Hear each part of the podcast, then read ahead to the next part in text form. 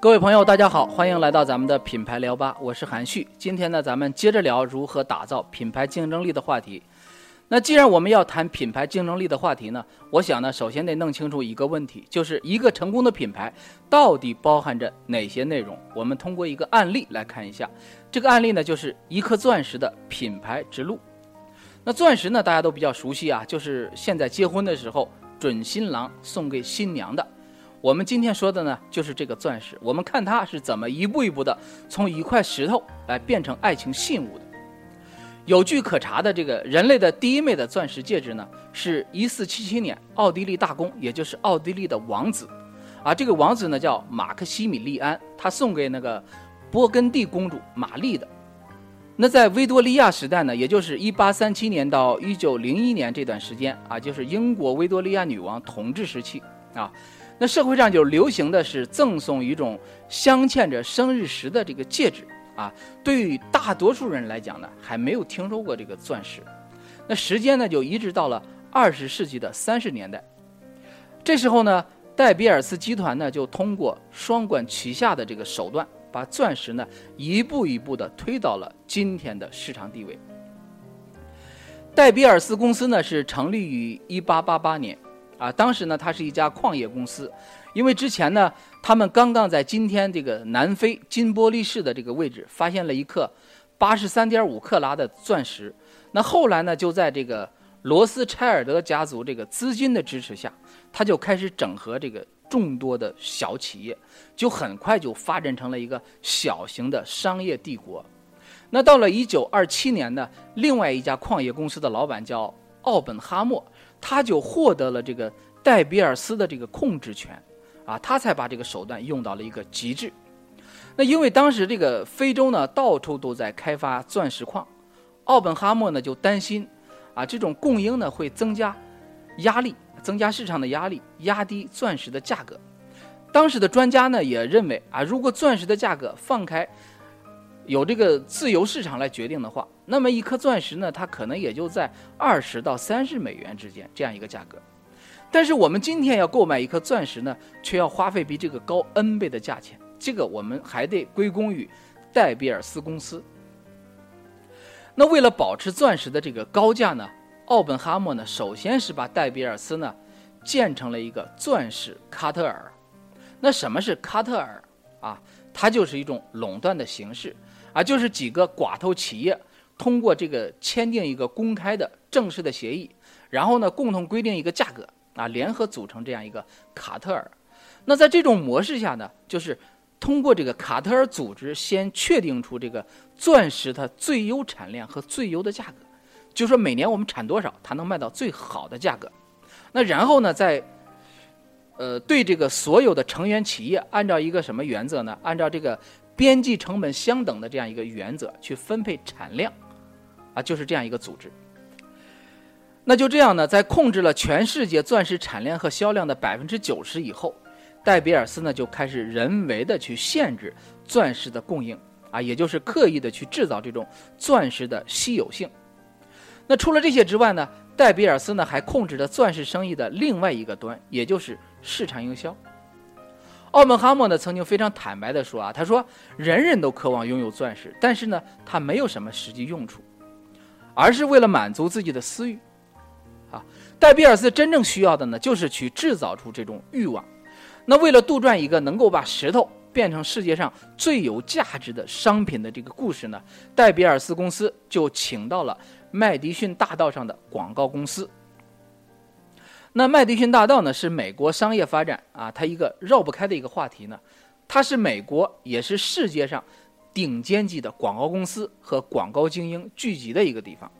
美国的总统罗斯福呢，曾经说过一句非常著名的话，他说：“不当总统就当广告人。”啊，通过这句话呢，我们可以想见一下广告对于美国经济发展它所做的这个贡献。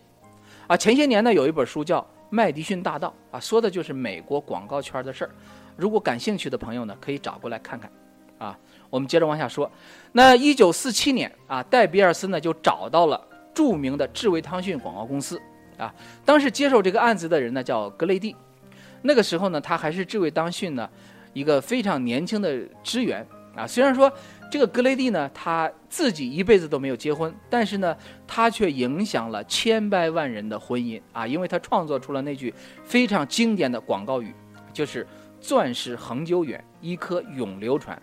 A diamond is forever。这句广告语啊，这句广告语呢，也被美国的《广告时代》杂志评为二十世纪的最佳广告语。这句话是什么意思呢？这句话集中反映了喜欢幻想的女性啊，对于爱情的这个永恒的渴望。他告诉你，一枚订婚戒指呢，就是一个标志。而这句广告语的另外一个价值呢，还在于就是说，让女人一辈子都不会放弃自己的钻石戒指，因为这个钻戒。就是你的爱情。另外呢，一颗永流传的概念呢，也它也可以防止二手钻石市场的出现，啊，就它让人们相信，就是说你你拥有的钻石啊，它的最大的意义就在于它是没有被别的女人碰过的，啊，这个就不像我们中国的传统啊，总喜欢弄一些家族传承的物件，比如说玉器呀。镯子呀什么的啊，妈妈传给女儿，或者婆婆传给儿媳妇儿这种情况，那这个其实呢，从市场上看，它就非常影响购买。那通过传播这种理念呢，戴比尔森呢，他就一方面把钻石贸易控制在批发层面，另外呢，在零售层面呢，他又不用担心二手市场的这个影响，这样的话就可以持续的高价的往外卖钻石。那一颗永流传这句广告语，它到底有什么威力呢？啊，这句广告语呢，在它诞生三十年之后啊，也就是刚刚三十年之后，那钻石戒指呢，就不再是被看作一个简单的奢侈品，它已经成了这个现代订婚仪式上的一个必需品。那到了二十世纪六十年代的时候，美国百分之八十的准新娘都会拥有一枚属于自己的钻石戒指。包括到今天，这个比例变化也不大，而且钻石的平均价格呢，也已经达到了三千两百美元这样一个水平。那为了这个价格呢，戴比尔斯呢最早在市场宣传中他就说，男人应该用一个月的收入为你的新娘去买这个结婚的钻戒。那后来呢，他又进一步的调整这个女性对于爱情的这个货币的价值啊，于是呢就把这个钻戒的这个价格提高到了男性两个月的收入水平。当然了，戴比尔斯呢并不满足于美国市场所给他提供的利润。那随着美国在全球的这个商业扩张，还有美国文化的这个全球影响力的提升呢，他就通过不断的市场培育和引导，啊，然后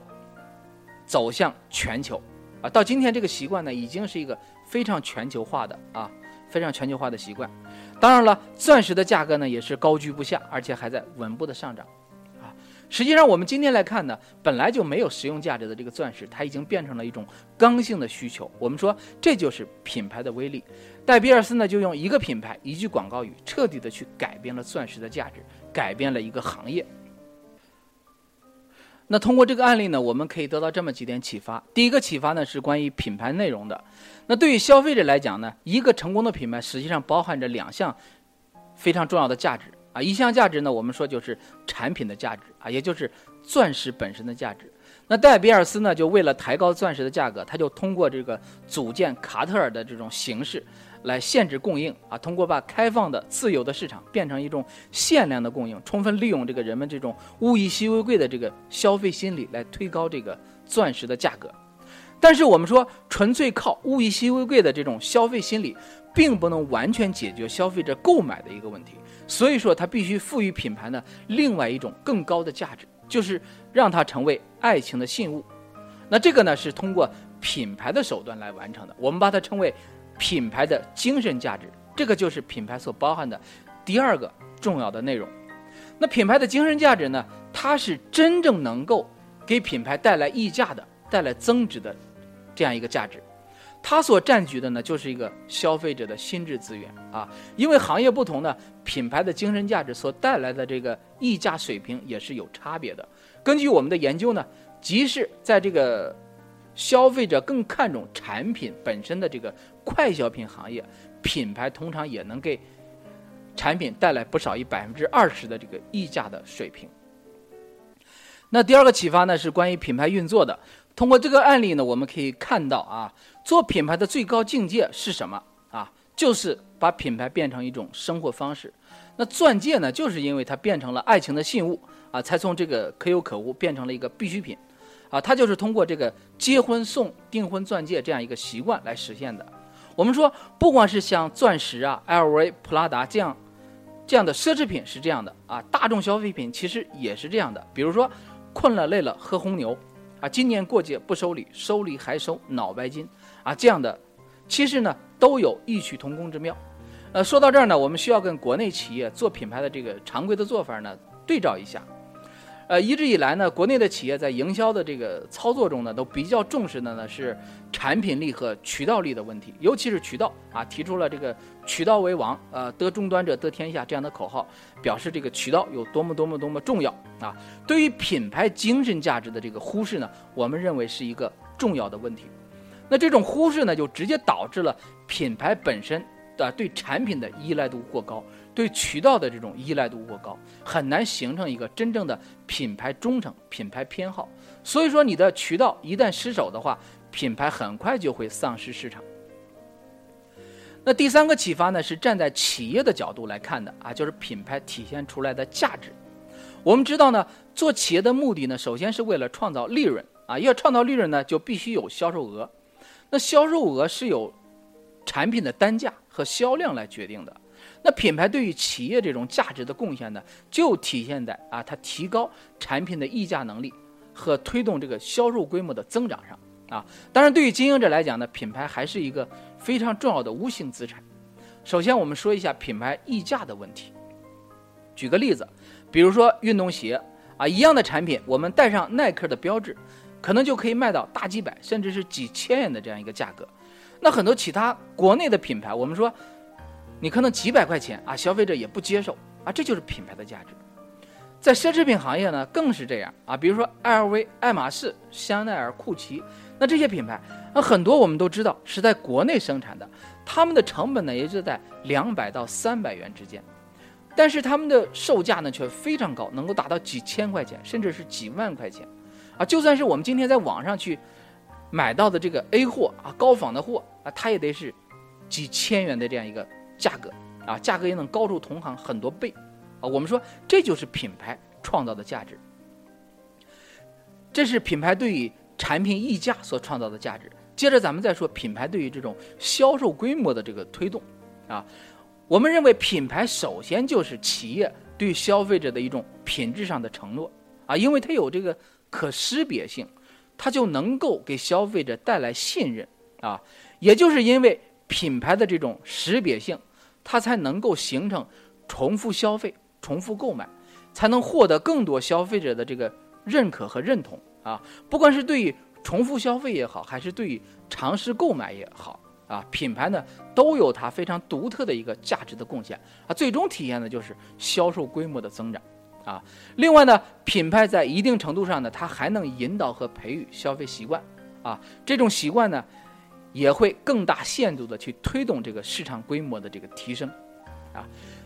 接着咱们再说品牌对于企业资产的贡献。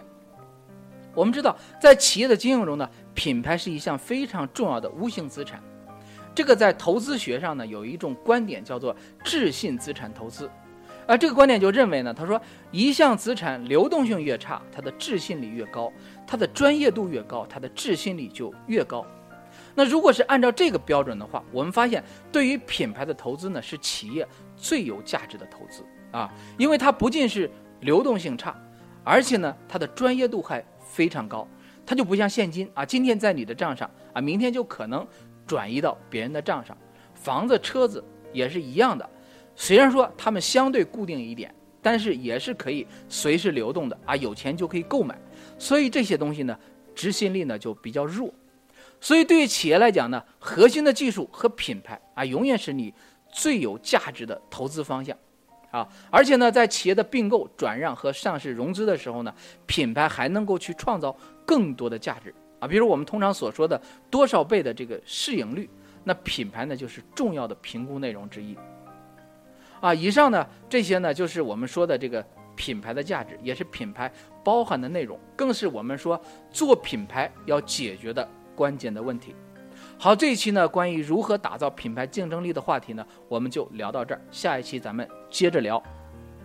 更多关注我们的观点和动态呢，您可以通过以下几种方式。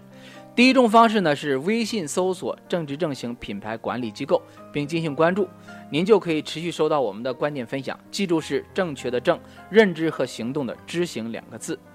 第二种方式呢是手机下载荔枝 FM 的客户端，搜索“品牌聊吧”，记住是聊天的聊，酒吧的吧，您点击关注就可以了。